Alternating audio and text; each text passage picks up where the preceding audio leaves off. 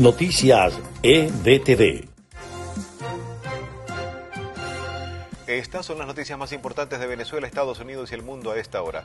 La mega banda venezolana Tren de Aragua aprovechó la vulnerabilidad de la diáspora de migrantes venezolanos para lucrarse a costa de su tráfico y explotación, haciendo uso de la influencia que ha adquirido en varios países de la región y de las alianzas con otras redes criminales.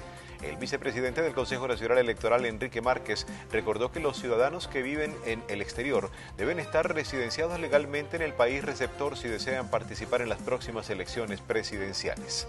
La Unión Europea acordó este martes reducir el consumo de gas para ser menos dependiente de Rusia, que anunció un nuevo recorte de los suministros hacia Europa y lanzó bombardeos masivos en el sur de Ucrania.